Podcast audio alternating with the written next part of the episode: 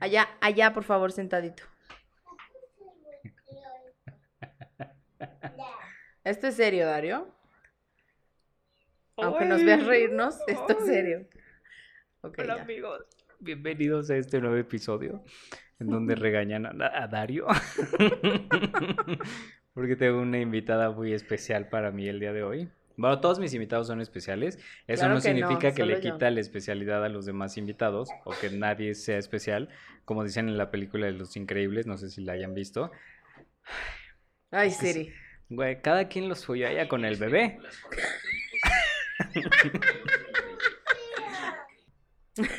Tres, es que, güey, entre Siri y, Dario. Ah, ya. La verdad es que Dario es mi bebé, es mi hijo, yo lo parí. Ella me lo quitó en el hospital porque pues yo estaba con una sobredosis de anestesia. No porque me guste. Ajá, exacto. Y ella dijo, ay, mira, un hijo güero, se lo quitaré.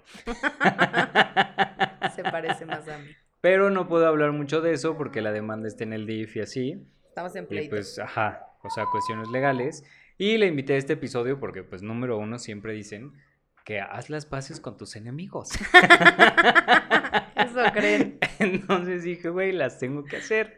Y número dos, porque ella me dijo... Tabú. Y, ajá, tabú. Y ella me mencionó uno que, güey, creo que es muy particular aquí en México. Está muy cabrón. Sí es un tabú durísimo. Y digo, ya lo leyeron en la descripción. Y es la gordofobia. Gordofobia. Gordofobia. Gordo, gordo, gordo. no le tengan miedo a la palabra. Yo soy de esos que debo empezar a no tenerle miedo porque pues ya voy para arriba. y, o sea, todo en, sí lo que es la gordofobia, qué implica la gordofobia y qué implica en un país como en México que aparte, pues ya, o sea, creo que gran parte de la población tiene ciertos problemas de obesidad o principios de obesidad pero aún así sigue siendo un tabú. Sí, digo, nuestra genética no es nórdica, ¿verdad? Ajá, sí, sí, sí, no, cero. Bueno, la mía no. no sé, la tuya, la mía pueden ver que no. La gente que esté en plataforma de podcast, pues soy súper moreno. Moreno de yate, obviamente. Como palazuelos. Ajá, no, pero esa es otra mamada de, ah, güey, yo soy moreno fino. O sea, no mames, eres moreno y fin, ya. No te, o sea, no pasa nada. Y no tiene nada de malo. Y, y pues bueno, de eso vamos a hablar el episodio de hoy nos va a platicar su experiencia con todo este tema del peso, cuando subió, cuando no subió, cuando bajó, cómo lo ha pasado, cómo no lo ha pasado, etcétera. Así que pues a empezar con este bello y hermoso y gordofóbico episodio. Gordo.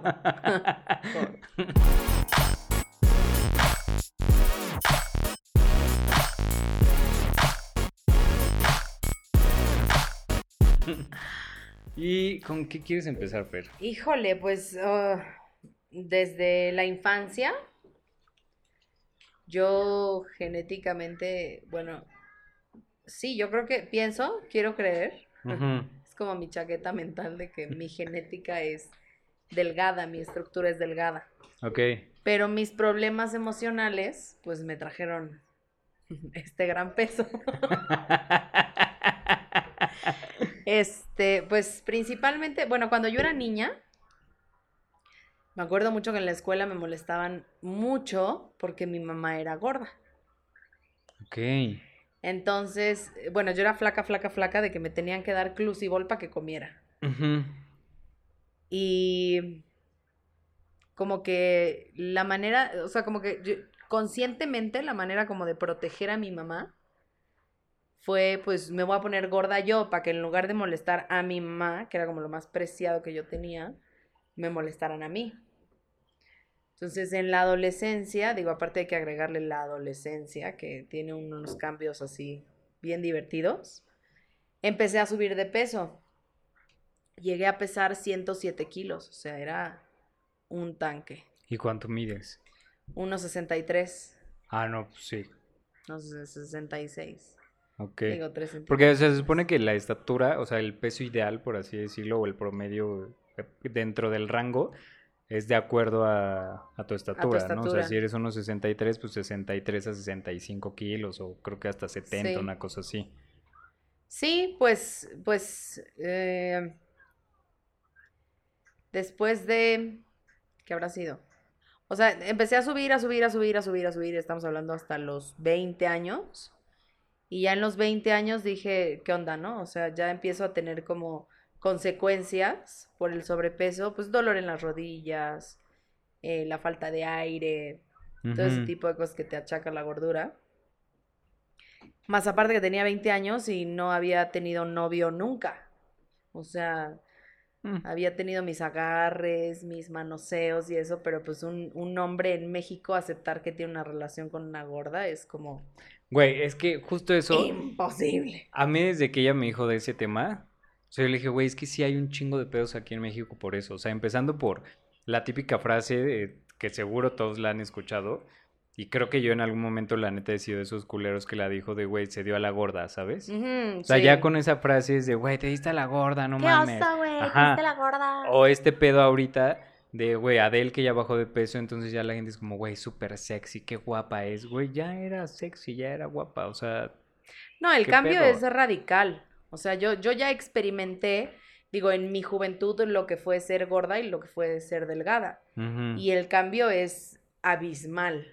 O sea, pues empiezas a recibir más invitaciones, no solamente de hombres, también de tus propios amigos, ¿no? Así como que, ay, güey, vente porque estamos aquí en la casa o va a haber fiesta o lo que sea y entonces te llaman. Cuando eres gordo no te llaman.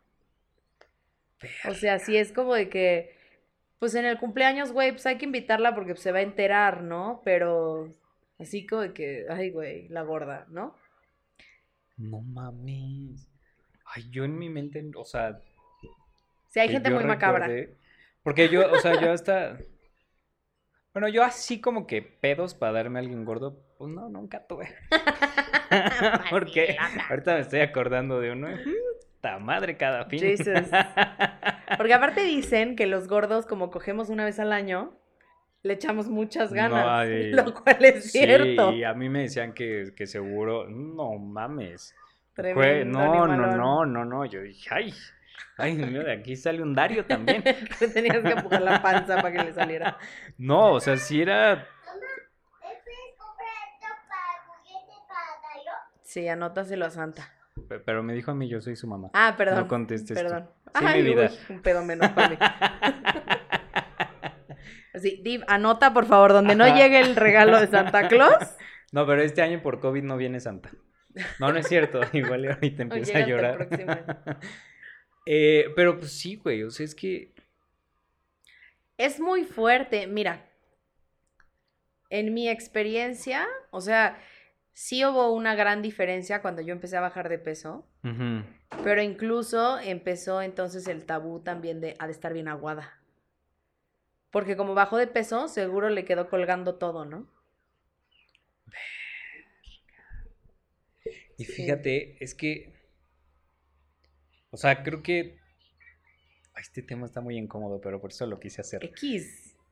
Yo tengo. no, es que no quiero decir nombres. Una persona. O sea, yo me acuerdo que se hizo el bypass. Y te- Ujú. o sea, tenía o sea, una obesidad cabrón. Estaba muy, muy gordo. Y en cuanto se hizo el bypass, que creo que eso es lo que te dicen que no es tan bueno hacerte. Porque pues bajas un chingo de peso y te queda la piel. Y a él sí le quedó como piel colgando. Colgando. Y güey, tengo que decir que la neta yo sí fui culero y sí de repente. Nunca se lo dije en sujeta, también cobarde. Pero sí era de, ay, su pliegue ahí.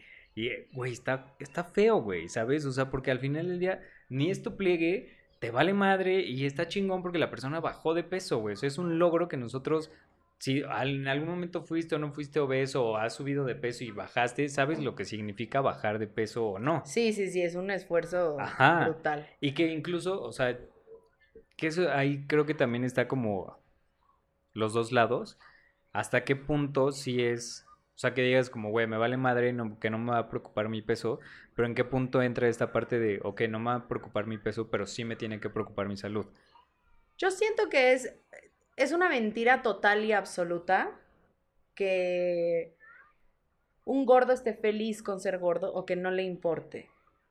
Ok. O sea, O por sea, lo pero menos un gordo yo creo ya con un problema de obesidad o, o sea, o para ti, es que la palabra siento que es como una, un espectro muy Sí, bueno, hay desde, desde el gordito ajá, hasta el obeso mórbido. Ajá, ajá. Eh, pues yo ahorita para el seguro social soy obesa mórbida. Entonces ya el escuchar esa palabra, pues sí, ya, ya tiene un impacto en ti Bueno, sí. muy fuerte. Es que sí. Güey, yo acabo de ir al nutriólogo. No voy a decir cuánto peso. Porque no. Ahí está el impacto que tiene. Aquí van a saber todo menos nuestro peso. No, o sea, pero no, pues sí voy a decir. Fui y porque empecé a subir de peso ahorita en la cuarentena. Yo, antes mi pedo era subir de peso, güey, llegué a pesar hasta 48 kilos. Después de que murió mi mamá, empecé a bajar de peso bien cabrón. Pero, Pues también lo único que hacía era cardio y comer pura mamada. Sí. Y mi tendencia era como a bajar de peso. Me costaba mucho después subir de peso. A lo más que llegué fueron 55 kilos y haciendo así la dieta de proteína y tómate el polvo y tómate no sé qué. Pero ahorita que me descuidé bien cabrón y diario era pues que pide aquí, pide acá y el Uber y bla bla, ya estoy en 63 kilos. Entonces fui al nutriólogo. Le dije, no amiga, ya te estás mamando. Date cuenta. Aparte- Amiga, date Ajá, cuenta. ajá. Y. Ah, pero me dijo que, o sea, por mi estatura yo mido unos 60. Soy pequeñito. Yo sé que en pantalla igual aparento ser un hombrezote de dos metros, pero no. Pero, güey, me dijo, o sea, que estaba a dos kilos de ser considerado obeso. Wow. Y yo, no mames. Yo, güey, pasé de 49 kilos ahí. Está bien. ah, O sea, ya ser obeso, güey. Me dijo, y aparte, o sea, no. O sea, como que no se me nota tanto que porque lo acumulo en la espalda y aparte me agarraba así los pliegues de la espalda, güey. O sea, yo sin playera y el vato jalándome así el pliegue de la espalda y yo como, ay, gracias, esto casi no es humillante. Sí, es espantoso. Porque, güey, te jala el vato y es como, aquí tienes todo lo- toda la grasa. Ay, qué lindo, güey. bueno, no, no has tenido que ir al ginecólogo. no mames. Ay, no, no, no. Con este peso sí es así. A ver, súbanme a la mesa de exploración y luego abre las patas para que te vean todo. Y el güey haciéndote la plática de lo más normal para que no Sí. te sientas humillada. Ajá, y, y me incómoda, cero incómoda. Pero y Es entonces, güey, a mí en ese momento yo me, o sea, por eso te pregunto lo del espectro que, o sea, a mí ese, digo, el nutriólogo también me dijo de, güey, o sea, sé que suena como muy fuerte, pero pues así es. O sea, no es que ya tengas un problema de obesidad, pero ya estás entrando en ese rango. Me dijo, y es por tu peso, porque de cintura y como todas tus medidas está bien, pero pues tienes un chingo de grasa en la espalda. Y "Ah, gracias, qué lindo. pero entonces, o sea, yo, por ejemplo, ahorita, yo, yo no...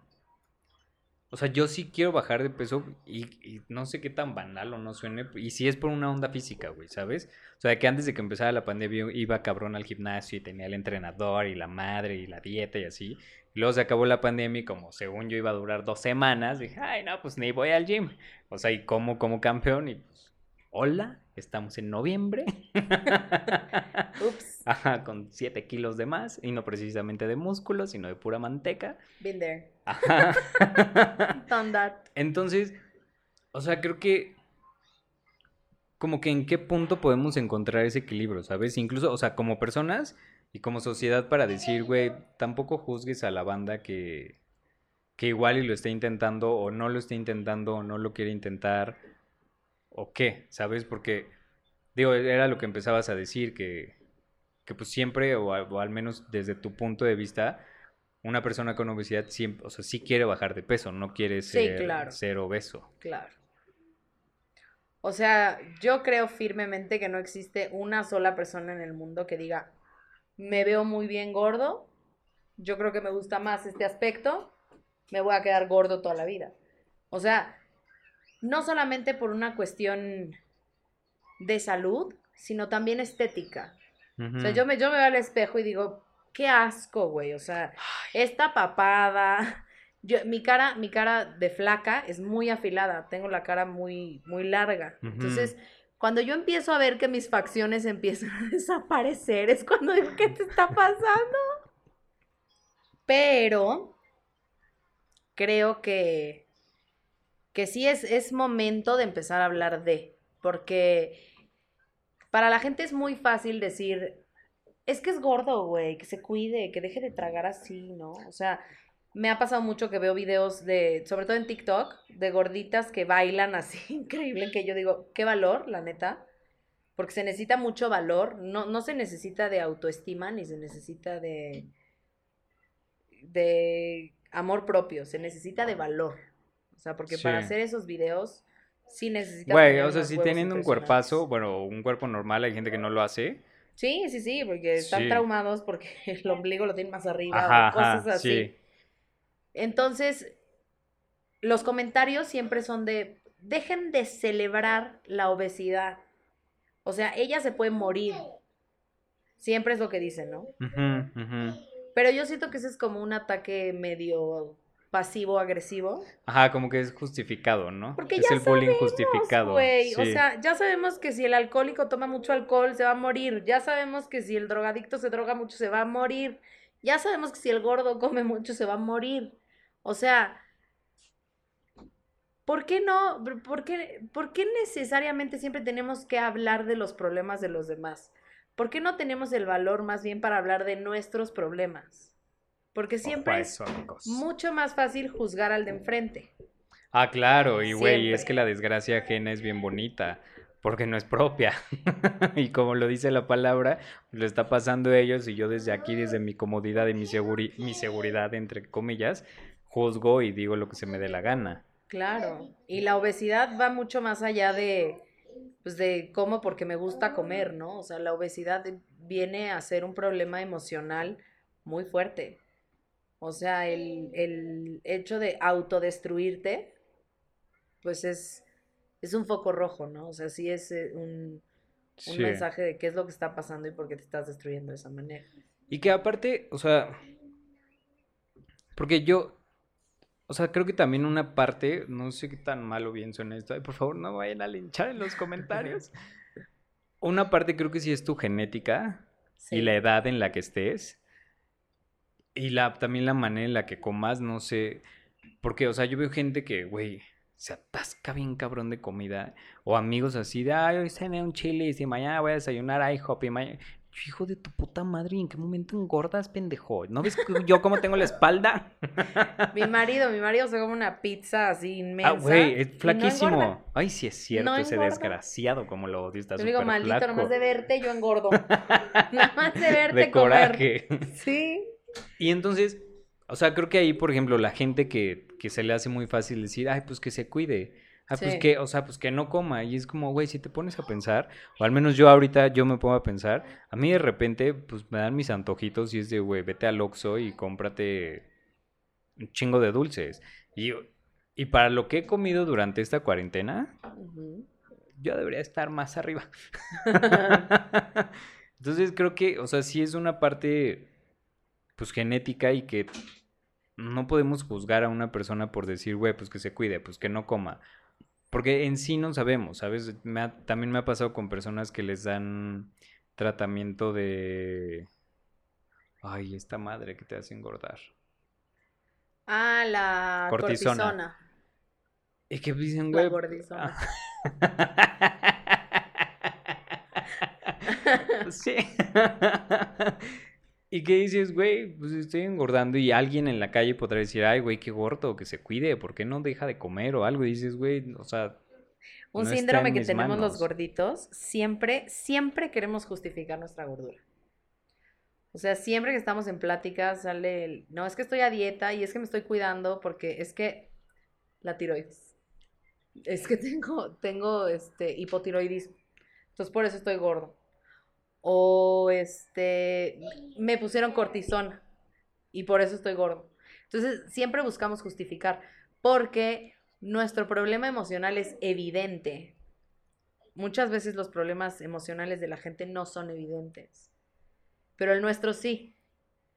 Porque el nuestro, pues, digo, se ve. Sí, sí, sí, tienes toda la razón. Y, y es es súper injusto, o sea, porque bien sabemos que todos hemos tenido traumas en la vida, todos hemos pasado etapas difíciles en nuestra vida, todos hemos perdido a alguien, o probablemente no, pero nos ha pasado algo feo. No, o lo vamos a perder. Claro, O sea, a todos nos va, nos va a tocar un evento traumático, así ya sea la pérdida de un familiar, pérdida de dinero, de trabajo, de lo que sea, pero va a ser traumático en algún momento de nuestra vida. Tarde Cualquier cosa, lo que sea. Bueno, mi gordura fue, vino a raíz de la muerte de mi mamá. Mi mamá se murió por una depresión crónica de 27 años. De 22 años tenía yo cuando se murió. Cuando ella se separó de mi papá, bueno, o sea, Estabas bien chiquita, güey.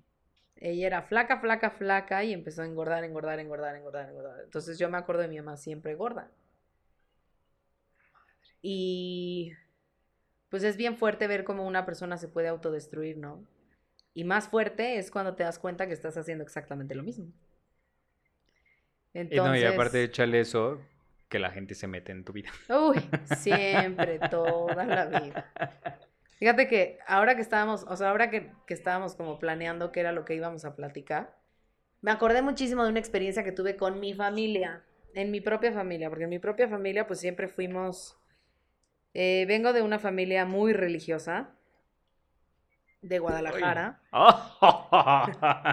Uy, seguro ahí hay uno que otro del sindicato, del sindicato que yo formo parte. Bueno, ahorita, lo bueno que ya ni los tengo en redes sociales, Sí. así que ni se van a enterar. Guadalajara es la sede. Puta, Y Monterrey ni se diga, amigos. Hola, de Monterrey. la persinada. Saludos. Ajá. Entonces, pues ya te imaginarás que pues también siendo de, de Guadalajara, mis primas eran una cosa espectacular. Sí.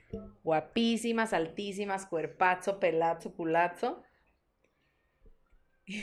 y en una reunión familiar, estábamos las tres juntas, y llega una tía y les empieza a decir, ¡ay, qué bárbaras, qué lindas! Ustedes siempre con ese cuerpazo tan divinas, ve nada más el cabellazo. No, no, no, qué bruto.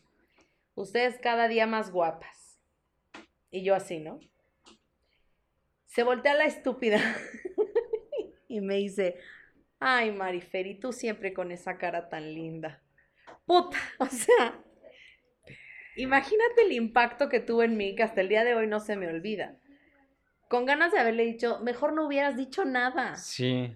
O sea, lo humillante que es, ¿no? Pero, pero a veces no, no, no, no estamos conscientes del impacto que tienen nuestras palabras al referirnos a una persona. O a veces sí, y creo que eso está peor.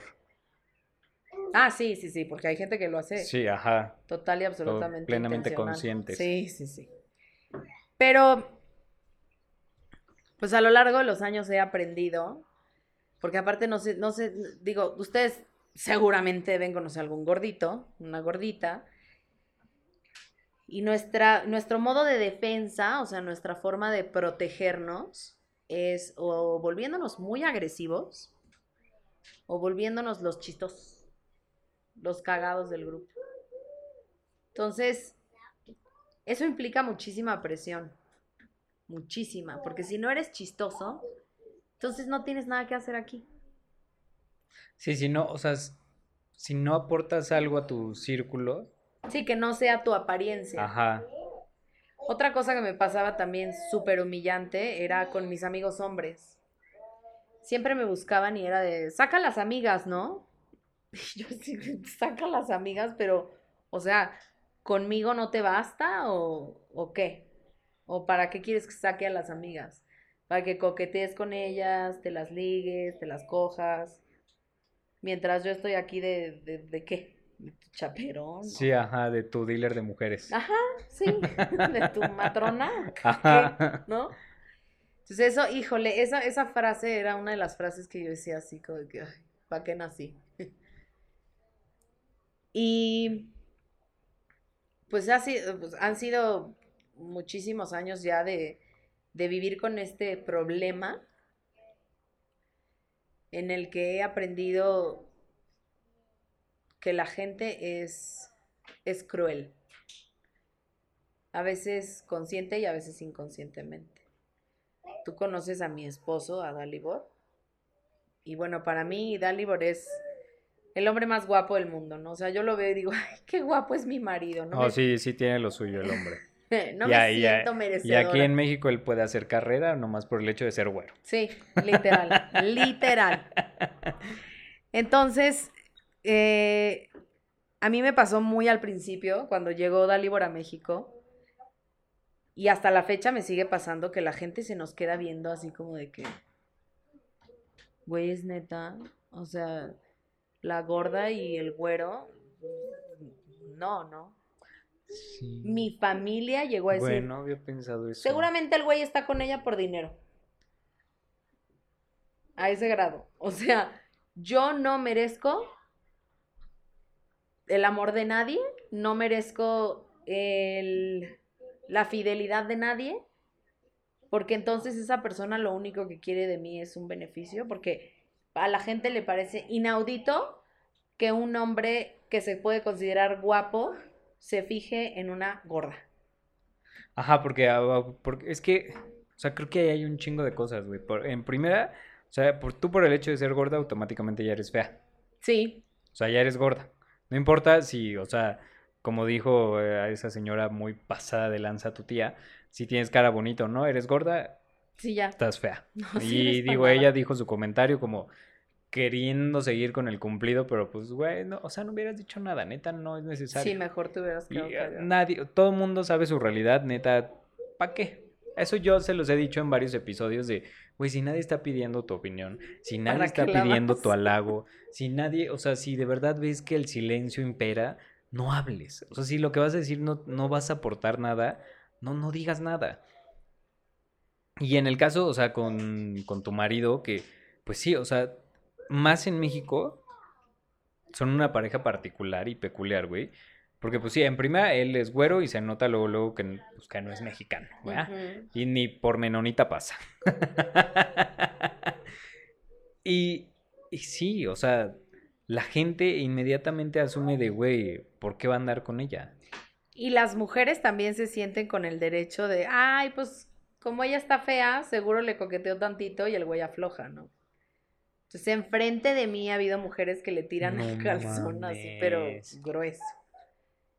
Entonces, pues sí, también ese tipo de situaciones te vuelven una persona agresiva, o sea, sí te, te vuelven una persona como, pues nos dicen resentidos, como resentidos, como inestables emocionales, o sea, ya no es un secreto que la gordura es un problema emocional, más allá de la genética, más allá de, de si tengo la tiroides o este, inflamada o no. Pues creo que eso ya deriva después de, Sí, de la obesidad, ¿no? O sea, primero Sí. empiezas a subir de peso y ya después es cuando tienes pues, que la diabetes, que la tiroides, que la hormonal, etcétera. sí, un montonal de, pues, de problemillas ahí que te achacan, Sí. que te achacan la obesidad. Pero sí pienso que, que es, o, o sea, sí es un tema del que se tiene que hablar ya. O sea, no solamente decir, este, chécate, mídete y cuídate y no Sí, tragues. chégate, mídete, Ujú. muévete y no te... Güey, es que creo que, bueno, al menos como yo lo veo, es, es todo un círculo vicioso que una es más barata la comida Chatarra. chatarra que la comida sana. Hay comida sana que sí es barata y sí es accesible, pero al menos a- a como yo lo veo implica un esfuerzo. Ahorita que yo estoy a dieta, eh, o sea, implica el esfuerzo de, güey, vete al, si fueran tiempos normales al súper, pero yo ahorita ni de pedo voy al súper. Entonces voy al mercadito que está aquí por mi casa, que pues casi no va nadie. Les diré vayan, pero no quiero que lo llenen de gente. Por favor. Y, y pues sí, o sea, sí es un tema, güey, porque al menos yo tengo que, o sea, checar cuántas calabazas voy a comprar, cuánto chayote, la carne, la no sé qué. Ahora llega y hazlo y en la semana pues te tienes que preparar y... Sí, es una hueva. Ajá, y sí está muy fácil, pues nomás decir como, güey, es que en mi teléfono nomás, mira, le pongo ahí chilis y me llegan dos hamburguesitas bien ricas. Y que yo admiro, o sea, mucho a la gente fitness y así, güey. Pues hay gente, o sea, independientemente de si son mierda o no, el esfuerzo que hacen por mantener su cuerpo así, a menos que se metan chochos, yo la neta eso no lo admiro nada porque Es que no, se ve súper falso. Lo que así admiro es su voluntad de pagar un dineral en comprar sus chochos. Lo- yo creo que lo que tendríamos que hablar en realidad es, eh, o sea, la solución a tu gordura no es, no es este, pues ponte a dieta y ya, ¿no? O sea, la solución a tu gordura es arregla tus emociones. Y eso nos pasa no solamente a los gordos, también hay gente que es, que está obsesionada con el gimnasio porque es, es su vía de escape. O sea, mi vía de escape es la comida, pero tu vía de escape es el gimnasio. Entonces, Claro. el estar fitness tampoco significa estar saludable mentalmente. Claro, porque al final del día es un extremo. Claro. es- o sea, es el otro extremo. Y que ese otro extremo, fíjate en lo que caí. Ese, ese otro extremo es el que sí se admira. Ah, pues claro. Porque No, pero es yo a los que es a los agradable que se meten vista. chochos, yo a esos no. Porque los chochos, no. Depende de qué tipo de chocho. Ajá, o sea, chochos para músculo. Los, los de las Happy Pills, sí. Dense. Hashtag. Pero, güey, sí. Sí, yo, yo he conocido mucha gente que dices, pues sí, muy fitness, muy fitness, pero se nota tu desesperación de querer ser aprobada por una sociedad que estés como estés, te va a criticar. Entonces, pues yo les diría también, o sea, no solo a la gente que tiene un problema con los gordos, a, esa- a esa- a esas personas que tienen un problema con los gordos, pues yo les diría, chécate, ¿no? O sea, ve- ve al psicólogo porque no es normal que tengas una necesidad de humillar a la gente por su aspecto. Sí. O sea, pongámoslo claro, es tan humillante, es, es tan desagradable, tan ojete, como burlarse de un niño que tiene síndrome de Down. Porque el niño con síndrome de Down, pues, tiene un aspecto que probablemente no te agrade y entonces por eso lo vas a criticar. Es exactamente lo mismo que haces con el gordo. O sea, a ti no te interesa que el gordo se vaya a morir por gordo, ni te interesa que le dé diabetes, ni te interesa que le dé hipertensión, ni te... Tú hablas del gordo solamente porque es una persona que no es agradable en su aspecto y no llena tus, Expectativas. tus expectativas o lo que tú quisieras ver en esa persona. Entonces, es muy cruel, es muy duro. Y aparte, eso es un reflejo. O sea, es un reflejo de. Totalmente. Yo, yo, yo, la neta, yo antes sí era bien juzgón, bien criticón y bien, bien de esas. Una vez que empecé mi, mi proceso terapéutico, güey, pues, o sea, me di cuenta de muchas cosas y, y ya, ya he hecho un episodio sobre esto. Y en, en esa ocasión me, mi terapeuta me comentaba, me decía de, güey, es que, o sea, todo lo malo que tú puedas ver en una persona de, güey, me caga este por pendejo, no sé qué. Me decía una frase que mi terapeuta me decía como, güey, es una frase bien naquita que, pero aplica y es lo que te choca, te checa. Definitivamente. Y me, yo, y esa vez yo dije como, ay, estás pendeja, güey. Yo como de esta chingadera que me cae bien gorda, me va a checar algo. Y, güey, ya que te pones a analizarlo, sí. Y digo, ya ahorita, o sea, no es, no creo que haya alguien que pueda cantar victoria para siempre y decir como, no, güey, yo ya no juzgo a nadie ni nada. Pero ya estoy consciente de eso. Ya estoy consciente de en qué momento puede, puede detonar ese, ese comentario en mí. Y una, guardármelo. Y dos, pues, la conciencia de decir, a ver, ¿por qué me está saliendo esto? ¿Qué hay en mí para que salga eso? O sea, ¿qué se está reflejando de mí en él? Y, y pues sí, o sea, la gente que, que le tira hate, porque este comentario que decías hace rato de, este, no, no fomenten, no, no normalicen la gordura, no sé qué, eso es malo. Que te valga verga, mijo, o sea, la neta. tú Porque no vas y le dices al morro que se la vive de peda cada fin de semana, porque no vas y le dices, güey, deja de chupar porque te vas a morir, ¿no? Ajá. Sí, porque puedes manejar pedo, chocar y llevarte a alguien de paso, pelearte borracho y darle en su madre a alguien y meterte en pedos. Sí, eso siempre nos da igual. Y los gordos siempre somos tema de conversación. O sea, en la familia siempre es, ya estás más gorda, ya cuídate, vas a dejar al niño, pobre Dalibor, te va a ir, se va a ir y te va a dejar por otra. Así. ¿Qué dices? No mames que te han dicho eso, güey. Ay, preséntame a mí esa gente, yo los tengo que poner en su lugar. Baja de peso porque pues tu marido no es feo, es muy guapo y pues no se le vaya a pasar por ahí una mujercilla. Yo digo, pues si mi marido es de ese tipo de hombres, pues que le llegue Sí, mejor, exacto, que ¿no? se vaya a la pues, mí mierda. ¿de qué me sirve? Yo no lo quiero. Claro, ¿de qué me sirve que No digo? escuches nada, dale.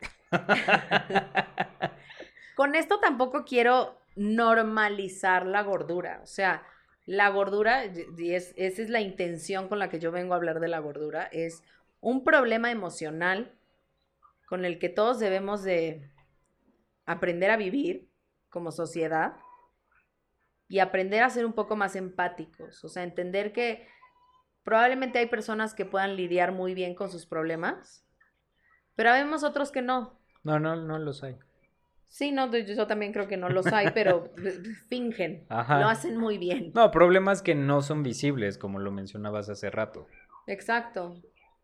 Sí, porque pues eh, digo, traumas tenemos todos y, y nuestras maneras de sacarlo también. tóxicas y negativas, también las Que tenemos a mí me pasó cuando después de que murió mi mamá, yo me tomaba un chingo de madres con ella porque ya no se lo quería tomar. O sea, medicina alternativa y así, como tenía cáncer, no se lo quería tomar y yo decía como, bueno, va, güey, o sea, yo de que, o sea, ahora yo el hijo le voy a poner el ejemplo a la madre y yo me lo Mm. voy a tomar. Y pues obvio, o sea, se murió y pues también ya dije, ay, no, pues ya para qué, o sea, no tiene caso, ¿sabes? Sí, ya para que me cuido. Y me lo dejé de tomar y empecé a bajar de peso durísimo, güey. Pero y obvio también entre la depresión y solo iba al gimnasio y hacía cardio. Y a mí me tocó que veía gente y me decían como, ay, es que estás muy flaco, es que estás flaquísimo, es que no comes, es Bueno, que no, es que está muy mal eso, no sé qué. Yo decía como, güey, o sea, neta, si supieran todo lo que hago, güey, para poder subir de peso, cabrones. a la gente me dejarían de un chingar la madre. chile les Ajá. acomoda. Y eso, o sea, eso lo entendí hasta que empecé mi proceso terapéutico y dije, güey, no, yo no, o sea, sus problemas no son mis problemas, sus reflejos no son mis reflejos. Fin. Pero lo que decías también de, o sea, de la gordura y que sí, o sea, no, no, tú no la quieres normalizar o no se debe normalizar, pero hay maneras. Y creo que, o sea, la primera manera es, una, si no es tu familiar cercano, ser querido, pariente, bueno, no, ni pariente, que sea una persona que quieres y te llevas, a- o sea, de piquete de ombligo con ella, no tienes que decirle nada. Si le quieres decir algo, güey, vayan, váyanse al episodio de empatía. Ahorita la gente que está en YouTube les va a salir aquí el banner. Si le quieres decir algo, vas a encontrar el momento, el lugar, el tiempo y la manera de decírselo. No, no soltando un comentario como la tía de, ay, toca bonita cara tienes. Chinga tu madre. O sea, no mames, nadie te pregunta. O sea, ya sé que mi cara es preciosa, estúpida, no me lo tienes que decir. Cállate. O sea, ¿sabes? No, Sí, de por sí ya es es no muy normalizarlo. difícil lo que estás lidiando tú como persona, o sea, lo que estás atravesando, lo que tienes en la cabeza, lo que tienes en el corazón, todos los sentimientos que tienes al mil, como para que todavía venga alguien y te diga así de, ¿y la dieta? Ujú, Así sí. de, ¿Y, y por qué no cierras el hocico? y tu puta madre. Ajá, exacto. Ay, no me censuren esto, YouTube. Pero sí, o sea, es que es muy real, güey.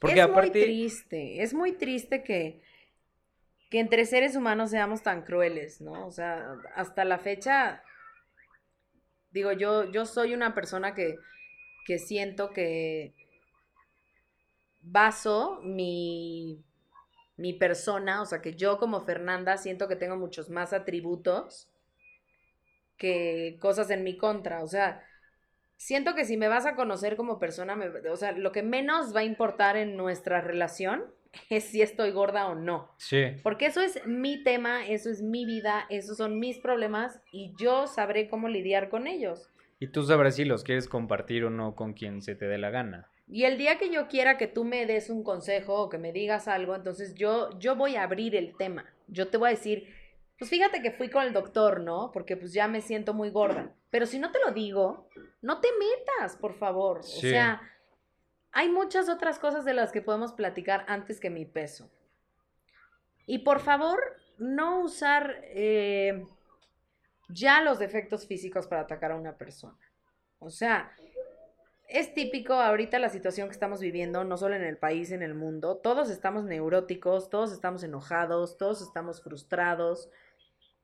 Y sales a la calle y te peleas con fulanito porque se metió a la cola o porque tal o lo que sea. Y, y lo primero siempre es, pinche gorda. A mí me da mucha risa que me digan pinche gorda porque digo, güey, tengo 30 años de ser gorda. ¿Tú crees que me va a ofender a estas Sí, alturas que me sí, digas pinche sí. gorda? Y a mí me, güey, a mí me pasa eso con, o sea, cuando igual es de pinche puta, pinche joto. Ay, no no. mames, mijo, me ponte creativo, papá. O sea, es neta, con eso me vas a insultar, pinche prieto. Ay, uy, no mames. Güey, échale coco, amigo. Aparte, hablar de los defectos físicos habla tanto de nosotros como personas, de, sí, nuestras, del lo vacío que estás. de nuestras deficiencias intelectuales. O sea, que, güey, neta, neta, o sea, has vivido tanto, has, has aprendido tanto y, y no has logrado entender que el hablar, el hablar de los defectos físicos de una persona ni te va a hacer más ni te va a hacer menos persona. Entonces, ¿por qué hacerlo? Sí. ¿Por qué? ¿Por qué seguir con esa obsesión de, por ejemplo, quiero que mi fiesta esté llena de gente bonita? Güey, vives en México, o sea, en México no, no, yo, no quiero decir que no seamos bonitos porque habemos de todo. A mí no me gusta decir que una persona es fea o bonita porque no me gusta que me lo digan a mí. Pero a mí me ha pasado, o sea, he estado en fiestas, he estado en reuniones en las que dejamos las apariencias, dejamos, este, pues nuestras, ¿cómo le podemos llamar? Nuestras, nuestros estereotipos a un lado y nos empezamos a conocer, o sea, a saber quiénes somos en realidad y, y incluso hablar de nuestros defectos, hablar de nuestras frustraciones y, y de verdad que han sido las reuniones que más he disfrutado. O sea, pues, de lo que nos pasa como humanos, güey. Quitando, o sea, todo lo físico, todo lo banal, o sea, lo que somos por dentro, lo que nos hace, los eventos que nos han pasado, pues creo que eso es de la manera en la que conectas con una persona y en la que dices una fiesta está chingona. Y es lo que más satisfacción te deja, ¿no? Sí. O sea, conocer a alguien con el que puedas crear empatía, Ajá. o sea, alguien que, que te entienda y que no solamente te entienda, sino que se divierta contigo, que, que se pueda burlar de tus mismos problemas porque él también los tiene. sí, No solamente decir, ay, pobre gorda, ¿no? Eso sí como pobre gorda, pero tú, no sé. Sí, y es que si nos vamos a eso, sin- o sea, si todos nos fuéramos a los insultos de físicos, pues todo, o sea, todos tenemos, todos, güey, o sea, y les puedo jurar que Hasta Ricky Martin, güey, o sea, sin pedos, y aunque físicamente o para nosotros no los tengan, ellas en su mente tienen algo, güey. Así como la película de Mean Girls de, güey, tengo los hombros bien anchos, tengo los no sé qué, y que Katie se queda como de, "Ah, a mí me huele la boca. Bueno, yo me enteré hace poco, yo digo, yo no sé si sea leyenda urbana o qué, pero que Laura Pausini está súper frustrada porque dice que no le gustan sus caderas. Y si te das cuenta, en casi ningún video de Laura Pausini aparecen sus caderas. Como que siempre trata de cubrirlas. Y yo digo, pero qué mujer tan estúpida, porque, güey, o sea, eres Laura Pausini, vale madres cómo Sí. tengas las caderas. Y, ju- y justo ahí es el punto de, güey, cada quien tiene... Claro. O sea, Laura Pausini, desde su percepción, ella dice, güey, mis caderas no me gustan. Y yo diría, ay, amiga, yo haría magia con esas caderas. Uy. No, no sabes la cantidad de pensiones que tendría. Y a los, a, a los gorditos yo también les diría, pues, si has decidido vivir así toda tu vida, pues respetable, o sea, al final es una decisión de cada quien. Pero si no, busca ayuda, o sea, hay muchísima gente que te puede ayudar. Hay grupos, incluso yo voy a un grupo de alcohólicos anónimos, sin ser O sea, literal de Alcohólicos Anónimos. sí, sí, literal de Alcohólicos Anónimos, porque en ese grupo te enseñan que no solamente el alcoholismo es una dependencia, o sea, también hay neuróticos anónimos, comedores compulsivos, Codependientes anónimos. codependientes anónimos, y la verdad es que esos grupos te ayudan muchísimo, porque te ayudan mucho a hacer como una introspección de, bueno, pero ¿por qué me está pasando esto? O sea, ¿qué círculo no he cerrado? ¿Qué asunto no he terminado? ¿Por qué me estoy autosaboteando? ¿Por qué me quiero hacer daño cuando tengo un hijo maravilloso, un marido que es un adorado? Sí, bueno, el hijo es mío. Sigamos. Bueno, ¿por qué si ya logré robártelo? Ahí sigue la demanda. Div, póngase las pilas. ¿Por qué tengo que seguirme autosaboteando, no? Y eso es, pues, curiosamente no tiene nada que ver ni con mi marido, ni con mi hijo, ni con mi madre, sino con algo, algo personal, o sea, una, una historia... Y debe ser algo muy tuyo que a veces ni tú misma te das cuenta. O sea, que Sí, tienes que no, hacer esta profundo. introspección y tienes que ir, o sea, al menos en mi caso yo por, no sé, en terapia, va sesión tras sesión tras sesión y es de, bueno, a ver qué salió la semana pasada, a ver ahora esta que sale. Y vamos buscándole, o sea, literal es abrir un baúl y meterte, güey. Y Yo eso duele cabrón. Estaba escuchando hace poco en, en un podcast que... ¿En un podcast? En un podcast. ¿De quién? No, no le vamos a hacer. Ok. más, más, ya no la necesita. Porque me cae muy mal. Pero bueno, eh, tiene invitados bastante inteligentes y sabios y, y que te aportan muchísimo a, Así a como tu- yo. a la vida personal, claro, como Rolando. Y hablaban eh, de que la, la gordura, la obesidad, en un casi 80% de, de sus casos, vienen por un abuso sexual en la infancia. Imagínate. Entonces, yo me quedé así de que, Madres. o sea, neta, ¿es esto lo que no está bien en mi vida, que no he logrado sanar? Y resulta que sí, o sea, yo sí fui abusada en, en la infancia. Según yo lo consideraba un abuso leve, pero después de escuchar esa plática, yo solita empecé a pensar así como, bueno, si yo lo considero leve, entonces probablemente no fue el único abuso que yo sufrí en mi infancia. Probablemente hay otro que no he descubierto o que tengo muy guardado o que mi cerebro lo tiene bloqueado, porque este abuso del que yo te estoy hablando me acordé hace tres años. No consideraba que fuera algo que haya marcado mi vida a tal grado de que hoy en día tengo que seguir lidiando con las consecuencias de...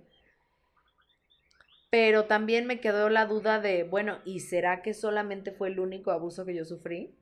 Porque de esto te digo que yo me, o sea, de- del abuso del que yo estoy consciente, del que yo me acuerdo, me acordé hace tres años.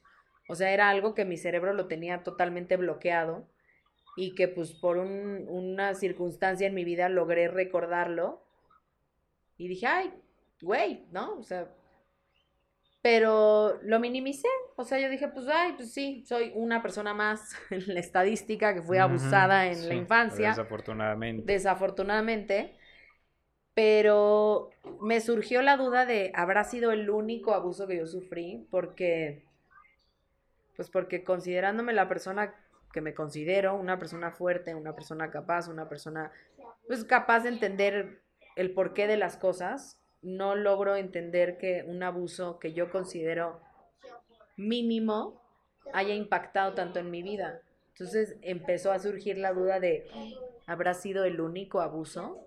O probablemente sufrí otro tipo de abuso. Sí, claro, o que lo hayas normalizado tanto que pues ya ni te, o sea, no te percataste de lo- los que vinieron, por así decirlo.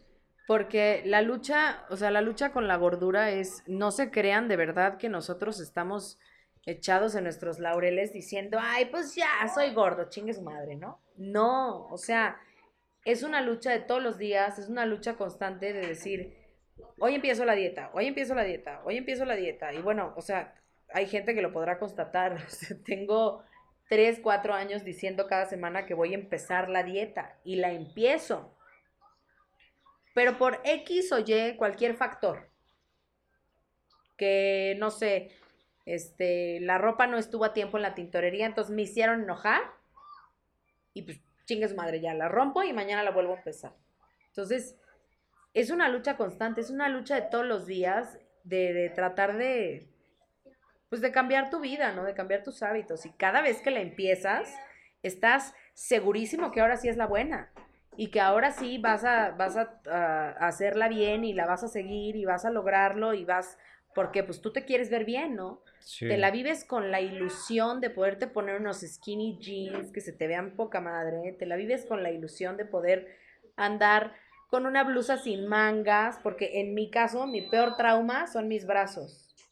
Mis brazos de tanto subir y bajar se hicieron de moco de guajolote. Entonces Qué estoy, pero eres. traumadísima. Al grado de que tenía una despedida de soltera el fin de semana pasado, iba a ser en la playa, y bueno, yo estaba con una angustia así de, no las conozco. O sea, ¿cómo me van a ver en traje de baño? No, no, no. Entonces me puse a buscar trajes de baño de manga larga. Imagínate. Y ya después, o sea, llegó un momento en el que se, se frustró tanto mi búsqueda del traje de baño, que sí los hay, muy bonitos, muy padres. Pero dije, güey, ¿de qué te sirve ponerte un traje de baño manga larga si al final esto eres tú? O sea, con el traje manga largo lo único que vas a lograr es verte como longaniza, pero al final esto eres tú, o sea, eso, eso no lo vas a poder cambiar, no lo vas a poder disimular con nada. Entonces, pues aceptarte, quererte y aceptar que esto es un proceso, o sea, el hecho de que yo esté así, el hecho de que ahorita no esté yo haciendo una dieta, no quiere decir que no lo vaya a hacer y no quiere decir que no vaya yo a cambiar mis, mis hábitos por unos hábitos más sanos. Simplemente ya identifiqué cuál es el problema. Ya entendí que mi problema no es ni el doctor, ni la nutrióloga, ni mi esposo, ni, Ni los ejercicios, ni- ni la escuela en casa, Ajá. ni la pandemia, ni nada. O sea, Ay, Mi qué pedo la escuela en casa, no mames. no, bueno. Ay, no. Un aplauso a todos los papás, por favor. Bueno, para mí no, porque yo de plano lo mandé con una maestra Ah. particular. Dije, ya, yo no puedo con esto, no voy a poder. No sé ni Bueno, no, pero también un aplauso, güey. Hiciste bien, Sí, sí, aceptaste sí. que no ibas a poder. Sí, sí. Qué chingón hacer eso también. Sí. Entonces, ya, ya estoy consciente de que esto no va a poder cambiar de la noche a la mañana. Estoy consciente de que hay mucho todavía que explorar de mi infancia, de mis traumas, de, de mi relación con las personas, porque mi relación de la- con las personas también ha sido muy complicada a raíz de eso, porque creas, pues es tu modo de defensa. O sea, la chica esta explicaba que la gordura es puramente un método de defensa para que la gente no abuse de ti.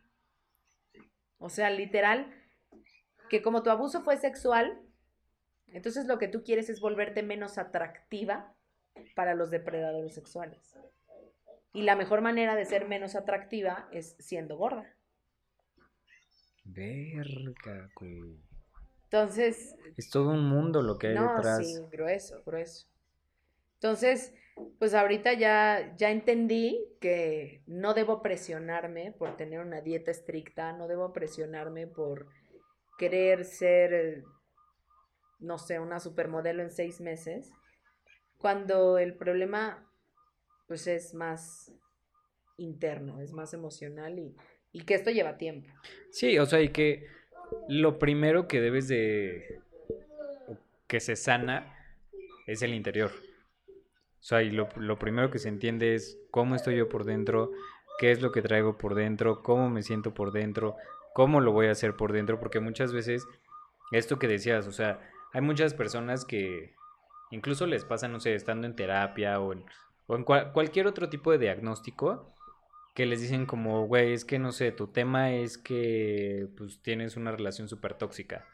Y ya hay gente que lo asume y es como, güey, sí, en una relación súper tóxica. Y a veces hasta con orgullo, güey, Ah, llegan y te lo dicen así de, güey, es que tengo una relación tóxica. Y ya, o sea, ser tóxico es súper cagado y es en súper en broma.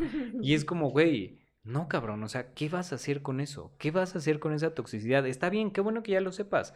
Ahora, ¿qué vas a hacer, güey? No es nada más de, bueno, ya lo sé, pero ese proceso, güey, es un pedo, güey, porque una, o sea, la gente, y todos, todos en general, cuando digo la gente, me incluyo aquí a todos, menos a mi bebé. sabemos bien qué es lo que traemos por dentro y sabemos por qué muchas veces decimos, pues es que ya sé que ese es mi tema. ¿Y luego? Y sabemos por qué no lo hacemos, güey, porque es, da miedo. Y da miedo para, o sea, cualquier proceso. Y yo recuerdo, o sea, a mí, por ejemplo, en- cuando empecé en, en terapia, mi, mi tema era las relaciones codependientes, ¿no? El- la cosa tóxica. Y, y pues ya yo en alguna sesión le dije como, no, sí, es que ya, ya sé qué es lo que debo hacer, no sé qué. Y fue de, bueno, ¿y, para cuándo? Y yo, no, pues... es que todos somos sabe". codependientes. Ajá, Todos. a cualquier cosa. A cualquier cosa. Y, a- y por situaciones diferentes, y puede ser porque o nos lo inculcaron en casa, o como en tu caso, pues hubo un suceso en tu vida que te traumó en un abuso, o vimos a nuestros papás, a nuestras mamás ser codes, o a nuestros papás con el alcohol, o con lo que sea, tendemos a esa codependencia. Y lo importante es no qué vas a hacer, no, no qué espera la gente de ti, sino que solo, o sea, qué es lo que haces hoy Solo por hoy. solo por hoy. Y literal a mí, ella, ella me lo decía en, en la onda de, de codependencia. Yo le decía como, güey, es que se me marca y no sé qué, bla, bla. Y me, decía- yo, y me decía, güey, a ver, ¿qué es lo que está pasando ahorita? Solo por hoy, ¿qué vas a hacer? Yo no, pues no le voy a contestar. Ah, solo por hoy. Ya, si mañana te marca, si te manda mensaje, si te va a buscar a tu casa, ay, qué nivel de tóxico asqueroso. Y de que los hay, los hay. O sea, en el momento que pase, en ese momento te preocupas. Y creo que eso puede aplicar ahorita, güey. O sea, bueno, en, en general en la vida es, ¿qué tienes ahorita? ¿Qué es lo que puedes hacer ahorita? ¿Qué es lo que quieres hacer ahorita? Y que no le tienes que dar explicaciones a nadie. Y que también la gente que, que se diga ser seres queridos de alguna persona, sepan cómo llegarle a esa persona. No es nada más juzgando y señalando y con el dedo, porque eso es lo más fácil, güey. Lo más difícil es conectar y decir como, güey, a ver, me voy a meter neta en tu problema, voy a tratar de entenderte y como el, el episodio que hice de empatía es, ser empático es salirte de tu propia burbuja para poder entrar en las burbujas de otras personas. Y no significa comprarle o no sus problemas, pero sí aceptar cómo esa persona vive la realidad. Yo creo, siempre he creído que la mejor manera de ayudar a una persona es no ayudándola.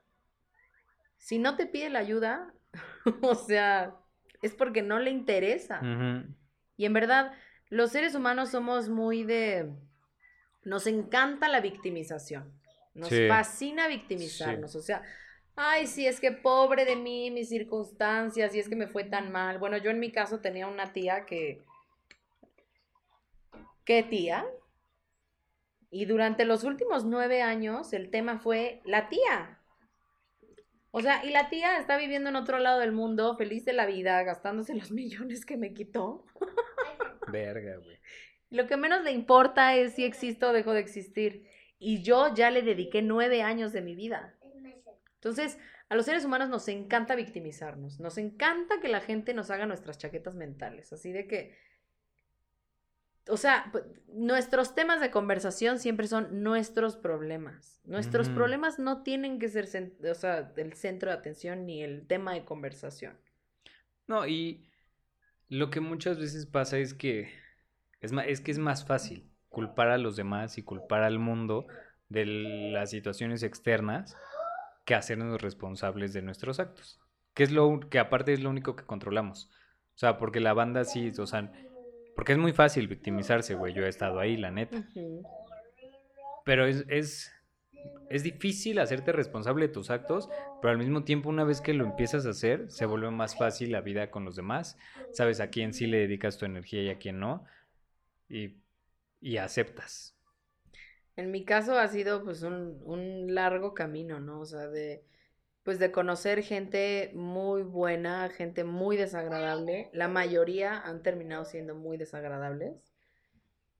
Y he aprendido, gracias a esas experiencias, a apreciar más a la gente que realmente me quiere, que ha estado conmigo toda la vida, que se ha preocupado por mí, apreciar a mi familia, apreciar mi entorno, apreciar mi casa, apreciar lo que tengo, lo que no tengo.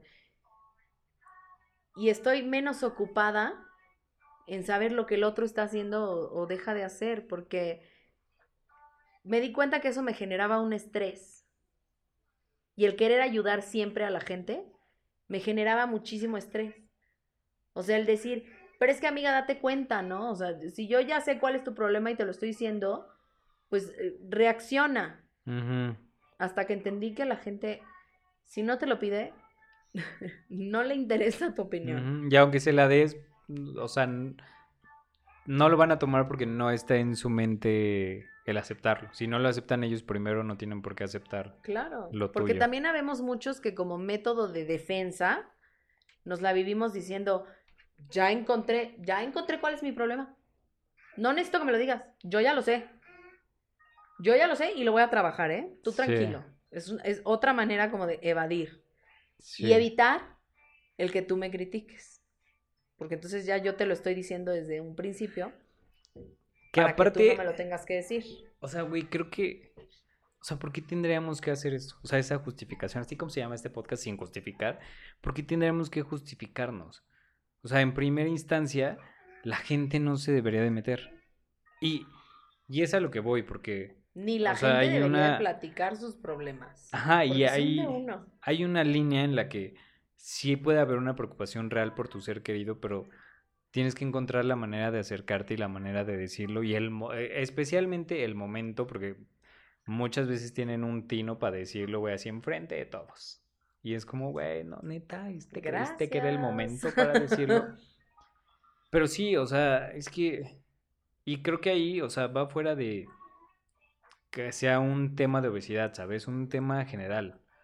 O sea, de cualquier persona, cualquier problema. El, que, el hecho de que tú sepas cuál es su debilidad, cuál es su tema, pues no te da derecho a llegar y expresar tu opinión. Si hay una preocupación real, pues hazlo con delicadeza. A mí me ha pasado algo, muchas, o sea, en muchas ocasiones, y de hecho lo he externado y, y lo he dicho así, o sea, como de que, güey, ¿really? O sea, neta, ¿tú me lo estás diciendo a mí? Una vez en un antro, era la despedida de una amiga que se iba a vivir a no sé dónde. Y nos invitó a todos al antro. Entonces yo desde un principio no quería ir porque el antro es el lugar en el que te van a ver hasta el, pero el Sí. arete que traes para ver si Sí. puedes entrar o no, si eres Ujú. digno de entrar o no. Sí, Entonces, para mí ese proceso tan humillante ya de por sí me resulta desagradable. sí. Entonces, trato de evitarlo a toda costa.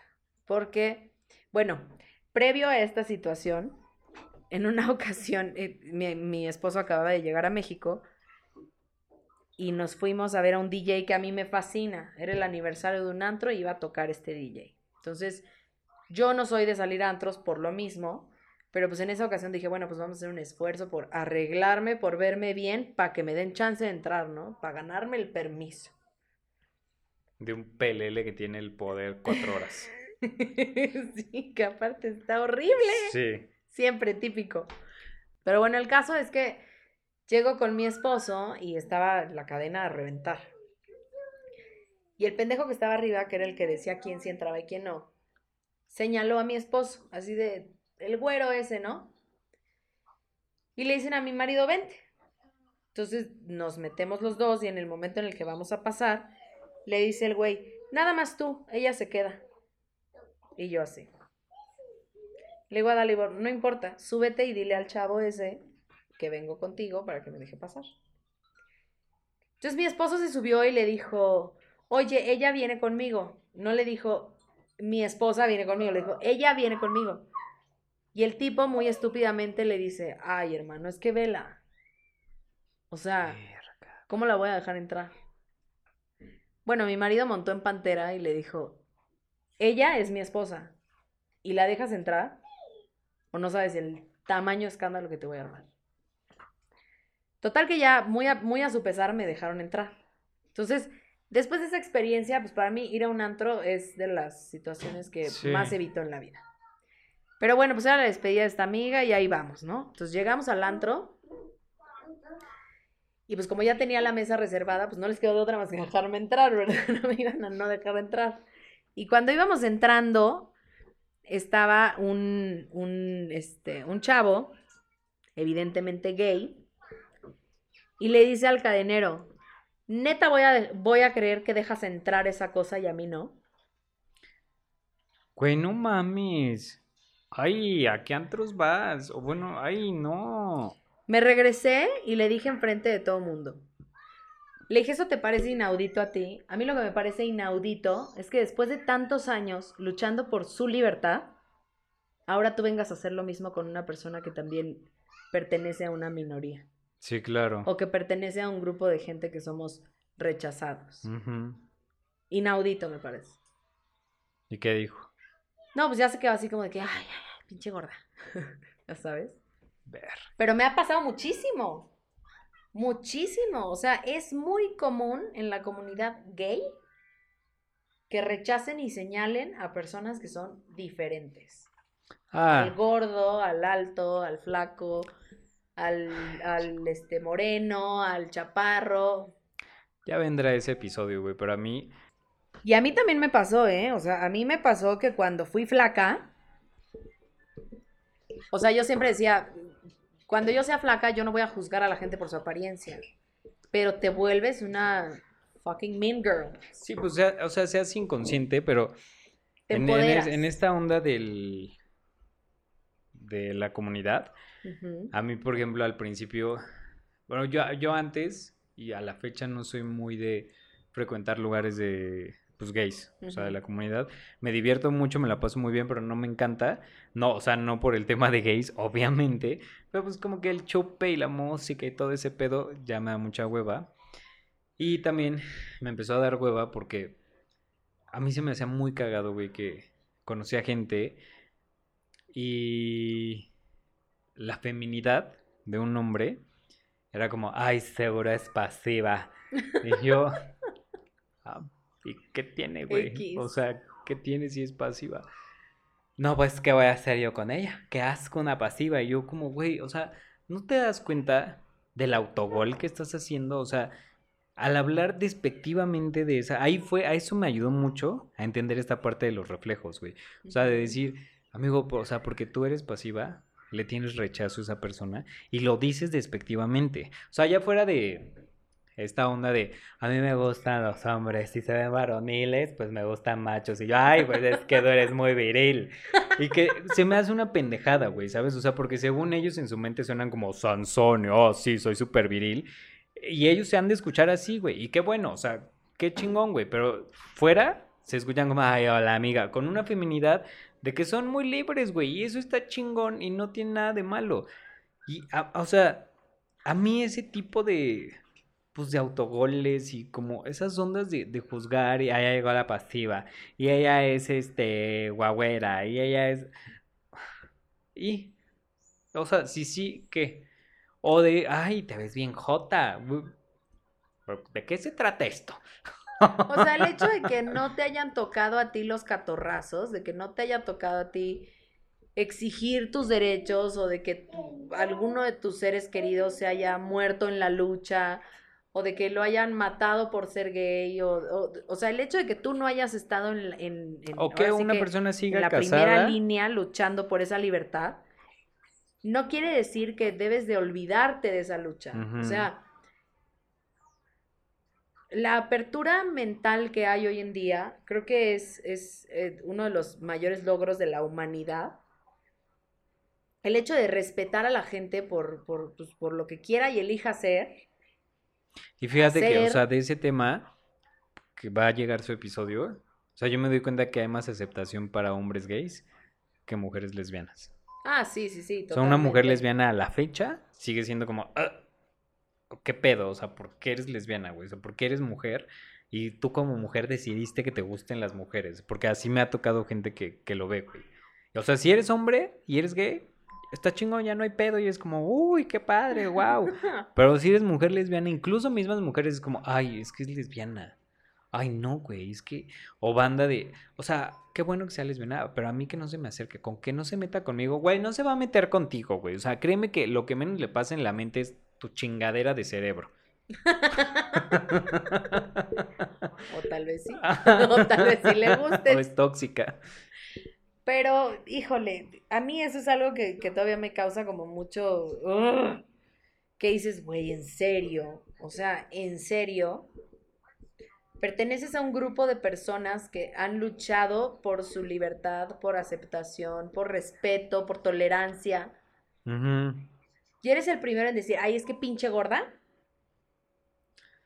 O Pues es ay, es que pinche, no sé, quedada o... Mira, de, de mis malas experiencias han sido en antros gays, no voy a decir cuáles, pero que vaya con amigas mujeres y este el antro esté hasta su puta madre. Ah, ya me acordé también porque dejé de ir, porque en un antrucho de esos, ahí en la zona rosa, asaltaron a mi amiga, güey, nos empezaron a empujar durísimo y le metieron la mano en la bolsa y en donde pudieron y le sacaron dinero, cartera y todo. Ah, y entonces en, en- en ese antro, si, si ella pasaba primero para abrirse paso por, por la multitud, no la dejaban pasar, o la empujaban, o se le cerraban, o un jaloncito de cabello, o el hombrazo, o así. Si pasaba yo o cualquier otro de mis amigos, no había pedo. Sin pedos. Entonces ella tenía que irse en medio para que no hubiera ese, ese conflicto, para, pues, no sé, o sea, se me hace muy absurdo. Y antes yo caía también en este estereotipo de, de decir de, güey, es que seguro le hacen eso porque quieren ser mujeres y no sé qué. También eso está culero, güey. O sea, porque a mí qué chingados me Sí importa. hay como un resentimiento. Ajá. pues no sé si No, no resentimiento o no, pero a mí se me hacía que estaba culero, güey. O, o eh, a mí lo que más me pareció horrible es esto de juzgar a una persona que es pasiva. Ah, por, ser pasiva. Ajá, porque em, empezando Yo por- soy pasiva. Ajá. güey.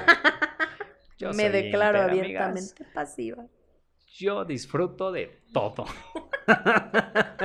y yo no me cierro a nada y a mí me vale madre lo que me digan. Pero a mí, o sea, en cuanto empecé también como a entrar más en el ambiente, yo decía, güey, esto está muy culero, güey. O sea, ¿por qué? ¿Por qué hacer? Te estoy viendo, Luna.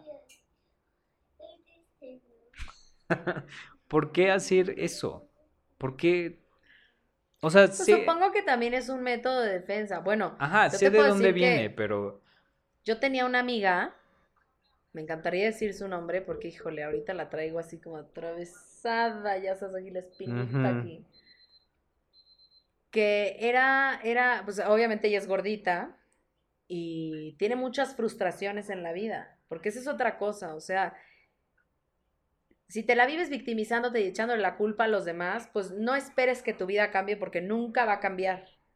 Tienes que hacerte responsable de lo que haces tú con tu Sí. vida y de lo que le permites a la gente y lo que no le permites. Porque mientras no lo hagas, pues no puedes esperar que un rayo iluminador sí te, te solucione la vida. sí. todo lo que sale de su boca es veneno. Es muy chistosa. Tiene mucha gracia. Pero no hay una cosa en su vida que no sea, o sea, un tema que no sea de la vida de alguien más. Siempre está hablando de que si fulanita ya regresó con su tanito, de que si su tanito le echó el perro, de que si perenganito. Otra cosa, amigas gorditas, no se conformen con poco. O sea, siempre vayan, pero, o sea, en, su, en su cabeza siempre tengan bien claro lo que merecen y lo que quieren en la vida y hagan todo lo posible por lograrlo. El hecho de ser gordo no quiere decir que no merezcas lo mejor en esta vida. Yo luché por mi marido y mi marido es mi estandarte y es mi orgullo y es mi, que es mi trofeo. Porque eso habla de, del, pues del que no necesitas ser una persona 100% atractiva para No, no, lograr no. tener una vida digna. O sea, y atractiva a los ojos de quién?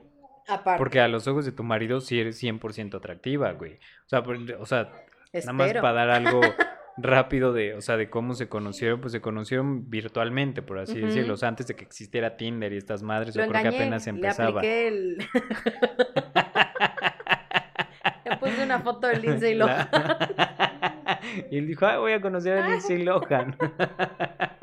Pero pues como ya está bien enamoradote, pues no le quedó de otra más madre. que pues ya. Pero, o sea, es una historia así. Él, él vivía en Montenegro. Montenegro. Y, y después tú te- me parece que te fuiste un rato a Montenegro, Ujú. ya se vinieron para acá. Y es, o sea, esfuerzo y cariño y constancia. Lo que a la fecha es, sigue su matrimonio, güey, ¿sabes? O sea, pero que independientemente de si a los demás tú les pareces 100% no atractiva, existen personas que te van a encontrar atractiva. O sea, siempre hay... Sí. A mí no me encanta la frase de un rot para un descosido, pero siempre hay una, una persona que es para ti. Y siempre, o sea, va a existir esa persona que va a llegar y te vas a entender y que las banalidades que en algún momento te pueden llegar a preocupar, te van a dejar de preocupar con, con esa persona. Y yo conozco muchas parejas así, o sea, de verdad, yo he visto más parejas falsas y frustradas en gente que es estúpidamente hermosa, porque digo, no, no con la intención de juzgarlos ni de criticarlos, pero están tan preocupados en su apariencia que lo que menos les importa es su pareja. O sea, como que solamente necesitan ese, ese reconocimiento, ese, ese, de- o sea, el sentirse de que Sí. yo sigo siendo wow, que se olvidan de la pareja. Entonces, yo he conocido más parejas que en ese sentido no se conocen tanto, como una pareja que los dos son totalmente, o sea, que son disparejos, ¿me entiendes? A lo que el ojo humano creería que es bonito o agradable o Sí, hermoso. que están inmersos el uno para el otro y no el uno para la sociedad y el otro igual para la sociedad. Porque, por ejemplo, mi relación con Dalibor, o sea, él dice yo quiero creerle, que a él no le importa que yo pese 300 kilos, o sea, él me quiere como soy, ¿no? Pero no porque me quiera, o sea, obviamente, y yo también estoy como consciente de eso, de que pues me, no, no que me quiera más, pero para él sería mucho más agradable pues verme delgada, ¿no? Verme, verme como estéticamente aceptable. Yo sé, aunque él no me lo diga, yo sé que, que eso le gustaría. Pero igual y no tanto, o sea, el hablar por él, yo creo que tampoco debería yo de tener ese valor de hablar por él, ¿no? Yo creo que sería bueno escuchar como él qué, qué opina de eso, Sí. Porque también es mi necesidad Sí, porque también, o sea, ahí lo estás diciendo desde tu perspectiva. desde mi perspectiva. Entonces, pues sí, a mí me gustaría, pues, en cuestión sexo, por ejemplo, pues estar mucho más eh, flexible. Ay, vieja cochina, es que esta es bien salvaje. Pues es que también cuando te sientes bien contigo mismo, pues te sale lo cachondo y te sale lo sucio y te sale lo... Sí. Cuando no estás cómodo con tu apariencia, pues obviamente empiezas como con onditas de, ay, no me veas, ¿no? Digo, en mi caso no es así, o sea, en mi caso yo sí ando en pelotas por toda mi casa y me vale, porque Dalibor me conoce, o sea, desde el pelo hasta la estría, hasta la cola, hasta todos lados. Entonces, en ese sentido yo, yo sí he sido como de, jamás en la vida me ha hecho una mala cara, jamás en la vida me ha dicho, oye, pues yo creo que se te está viendo un poquito de más, ¿no? Ay, yo sumo la panza. Porque aparte él también tiene un gran trauma. Dalibor es muy delgado. Súper flaco, güey. Súper delgado. Súper flaco. Es súper Entonces, flash. yo creo que nuestra relación también viene de ahí, ¿no? O sea, de que los dos como que logramos complementar nuestros complejos y fijarnos más en lo que hay aquí, en lo que hay aquí, Ajá, que ajá. en lo que hay aquí. Exacto. O sea, y, y eso es en lo que está basada su relación. Super por favor. Un candadito nos vamos a poner. Háblale a su maestra. Mi vida, por favor, mi amor. No, tú grita y haz lo que quieres, eres mi hijo.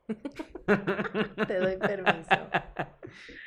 Pero es que sí, güey, o sea, y creo que, o sea, también algo importante es, en, en principio, saber qué es lo que tú buscas en una persona, qué es lo que, lo que esperas de una pareja, pero para eso primero pues tienes que, o al menos para mí, el, el proceso que yo a la fecha he hecho es primero el autoconocimiento, primero saber quién soy yo, qué quiero, a dónde voy, qué no quiero, también saber qué es lo que, lo que no quiero y tal cual decir cómo lo quiero, qué espero de una pareja y no nada más eso, porque ahorita mencioné puras exigencias.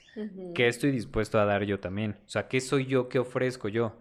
¿Qué tengo yo aquí para ofrecerle a una persona? Y ya una vez que tengas claro eso, creo que ya es cuando se puede hacer esta relación de, pues, de pareja no basada en esta onda física. Y aparte lo atraes, o sea, a mí me pasó muchas veces también, y no, no en este nivel de gordura, o sea, siendo, siendo más, eh, menos gorda, me pasó muchas veces que había chavos que, que este, querían conmigo, era obvio que querían conmigo, era, pues incluso probablemente hasta nos llegamos a besar, y incluso igual y nos llegamos a toquetear, pero al día siguiente no, no se acordaban quién era yo, ¿no? No existía yo. Ay, a mí me ha pasado lo mismo, pero con héteros. Ah, pues sí, no, bueno, es que abunda. Sí. Entonces, dices, neta, o sea, neta, prefieres seguir en la vida buscando perfección. O sea, esa es tu prioridad antes que sentirte bien con alguien.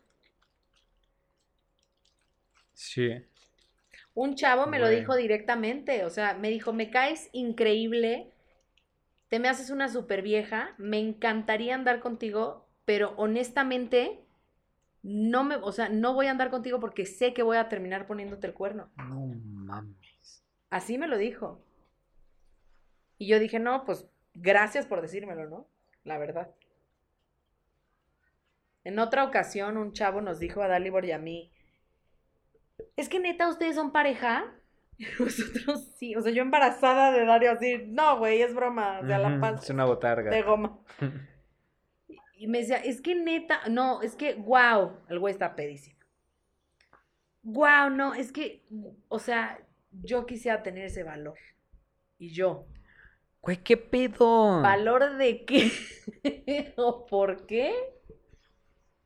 Pues es que, wow, o sea, son una pareja tan diferente, los dos son tan diferentes, y yo, güey, ya lo dijiste todo, o sea, dilo sin miedo, ¿no? Ya, o sea, tu comentario ya sonó igual de ofensivo. Ajá, ya dilo, como Dilo. lo quieres decir. Y dije, qué triste. Porque, el- o sea, en lugar de ofenderme ese comentario, dije, eso es un grito desesperado. Eso es un grito desesperado de decir, quiero que la gente me acepte como soy y quiero aceptar a la gente como es. Ajá, Eso fue. justo es eso. O sea, porque no fue, te lo juro que no fue en mala onda. No, y justo eh, y estando pedo, pues se le salió Sí, toda la sí, sí, verdad. claro. Y justo es un... Yo quisiera poder no juzgar a las personas para tener una pareja. Eso fue lo que dijo. O sea, él, él, él en su mente es, yo tengo un chingo de prejuicios, por eso no puedo concebir que ustedes dos tengan una relación, por sus prejuicios. Sí, exacto. Y eso era, ¿no? O sea, li- literal el wow era un wow bonito, o sea, no era un wow ojete, era un wow de wow, o sea, qué buena onda que, que, que lograron hacerlo, ¿no? O sea, que lograron encontrar en sus debilidades su amor. Sí, claro, o sea que, o sea que fuera más que, no sé, o sea, yo me acuerdo a mí cuando, cuando, me, cuando te conocí que me dijiste de, no, pues ya él se vino de Montenegro y yo no mames. O sea, dejó su vida ya para venirse aquí contigo. A mí eso es lo que se me hace cabrón, güey. Y dejó a unas serbias de 1.90 divinas. O sea, yo cuando fui Y dije... serbios también. Dios mío, pero ¿por qué no me dejaste por la cajera del súper? ¿Cómo te explico? Pero que ahí también aplica este pedo de, güey, para él eso es lo común, ¿sabes? Claro, O sea, también. para él es como, ah, una pinche güerita alta de 1.90, Guapa, qué sí. hueva, güey. O sea, súper flaca, puede salir en Victoria's Secret, qué asco. Sí, ¿Sabes? Y igual sus primos, yo los pueda verlos y decir como, ah, no mames, qué delicia. Y para él sea de, güey, bueno, digo, no es gay, ¿no? Pero que diga como, güey, mis primos son lo más X de este mundo.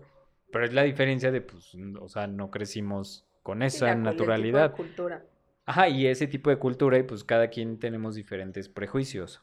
Oye, pero y ya para, para cerrar, porque ya llevamos una hora y media. Ay, qué buena estuvo la Y plática. sí, eh, sí, creo que van a venir más episodios, porque creo que hay mucho, mucho de lo que podemos hablar. Ajá. ¿Qué, qué, no, no qué consejo, qué, qué es lo que tú has hecho en tu proceso para una, esta onda de la aceptación, dos, el, ya tienes identificado los problemas, ya lo sabes, cómo pues ahora sí que esquivas las balas del mundo externo. Bueno, consejo, mi consejo es que eh, lo principal es aceptar que tenemos un problema. O sea, el, el vernos al, al espejo y no sentirnos a gusto con lo que estamos viendo, el sentir esta ansiedad, este hueco, este vacío, sentir esta, pues esta, no sé, en mi caso soledad, el sentir que hay algo que no está bien en tu vida, yo creo que ya es un foco rojo, ¿no? Entonces, yo creo que el mejor consejo que les puedo dar es, es aceptar que hay un problema. No aceptarse, porque yo hasta el día de hoy no acepto que el resto de mi vida sea siendo una persona gorda, una persona obesa. No lo acepto porque, porque me causa un conflicto. Entonces, en el momento en el que me causa un conflicto, yo no lo puedo aceptar como algo sano para mi vida Ok. lejos de lo que implique mi salud, o sea, emocionalmente no me siento satisfecha, no me siento completa como persona siendo, siendo una persona gorda.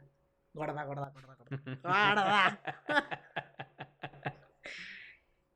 Y eh, dejemos los complejos a un lado, en verdad. O sea, hagamos los complejos a un lado, somos lo que somos Y lo más maravilloso que hay en nuestro ser no está a la vista de todos, está aquí dentro. Entonces vamos a explotar eso que hay dentro de nosotros eh, para que sea más importante lo que, lo que comunicamos, lo que transmitimos, que lo que aparentamos.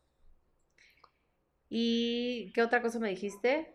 De qué, qué es lo que haces para... ¿Qué es lo que hago? Pues lo que hago, es que yo, yo, yo- O sea, como... ¿Qué es lo que a ti te ha ayudado para aceptar esa, esa realidad y esos, esos problemas? lo que me ha ¿Qué proceso has ayudado llevado? es eh, entender, aceptar y reconocer que yo hago lo mismo que no me gusta que me hagan. Yo también juzgo, yo también critico, yo también soy muy dura con mis comentarios porque es mi método de defensa. Sin embargo, he descubierto o he aceptado que eso no está bien. No hagas lo que no quieres que te hagan. Y el hablar de los demás o el criticar a los demás no te va a hacer ni mejor, pues no te va a hacer mejor persona, No, eso definitivamente. definitivamente no. Y peor quita puede que mucha energía. Sí. Mucha energía positiva Ujú, que podrías estar utilizando en tu cambio. En ti. en ti.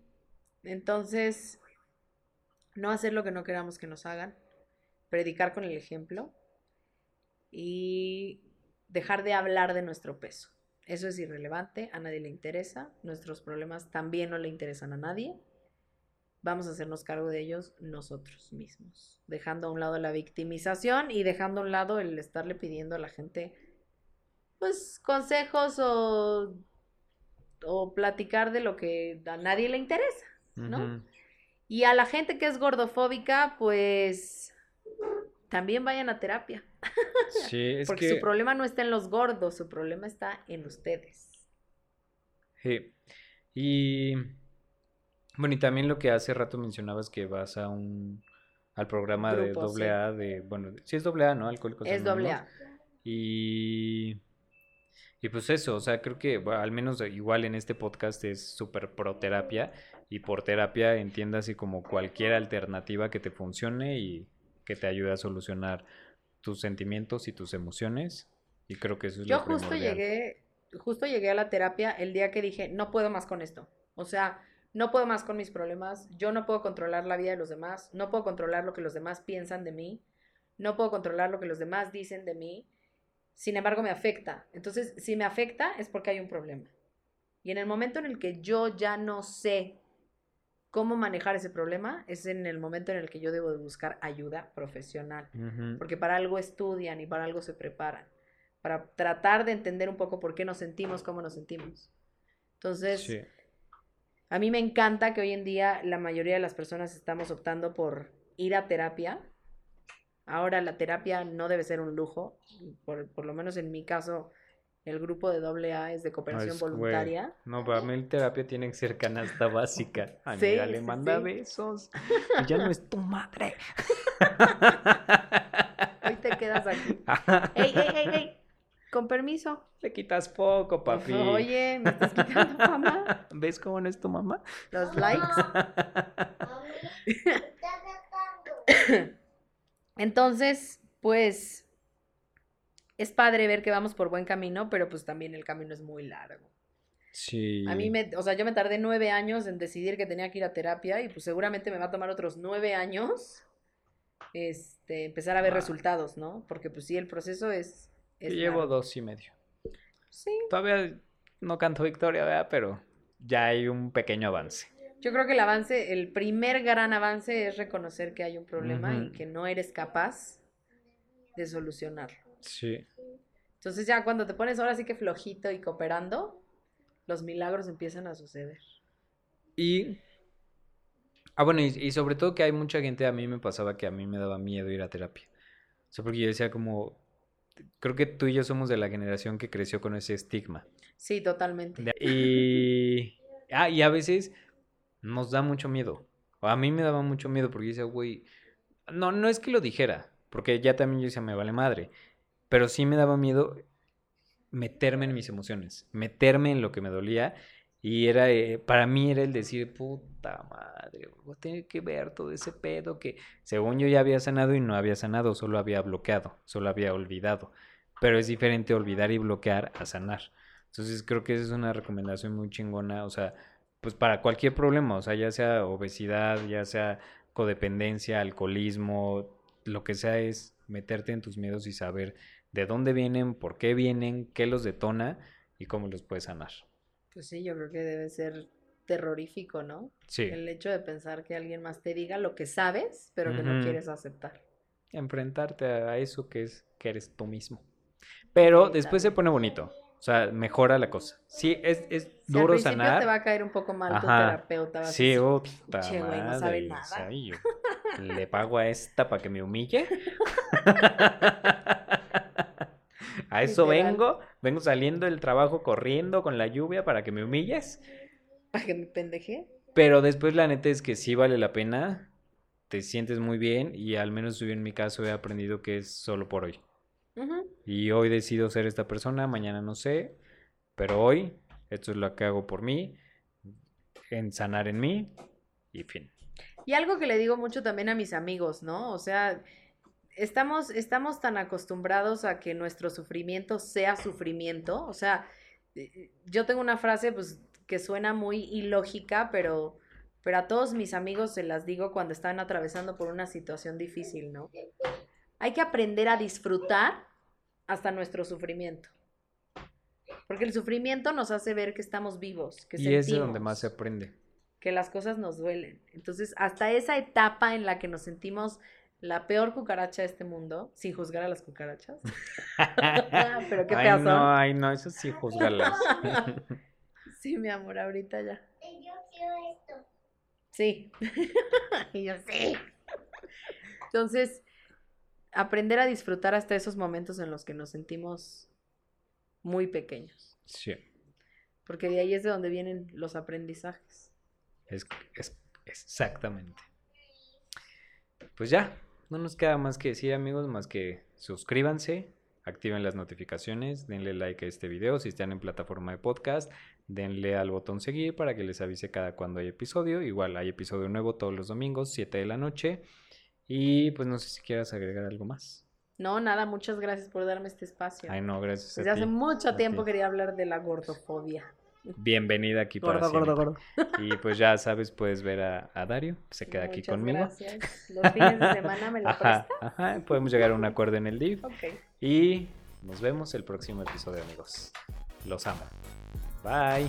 ¡Mua!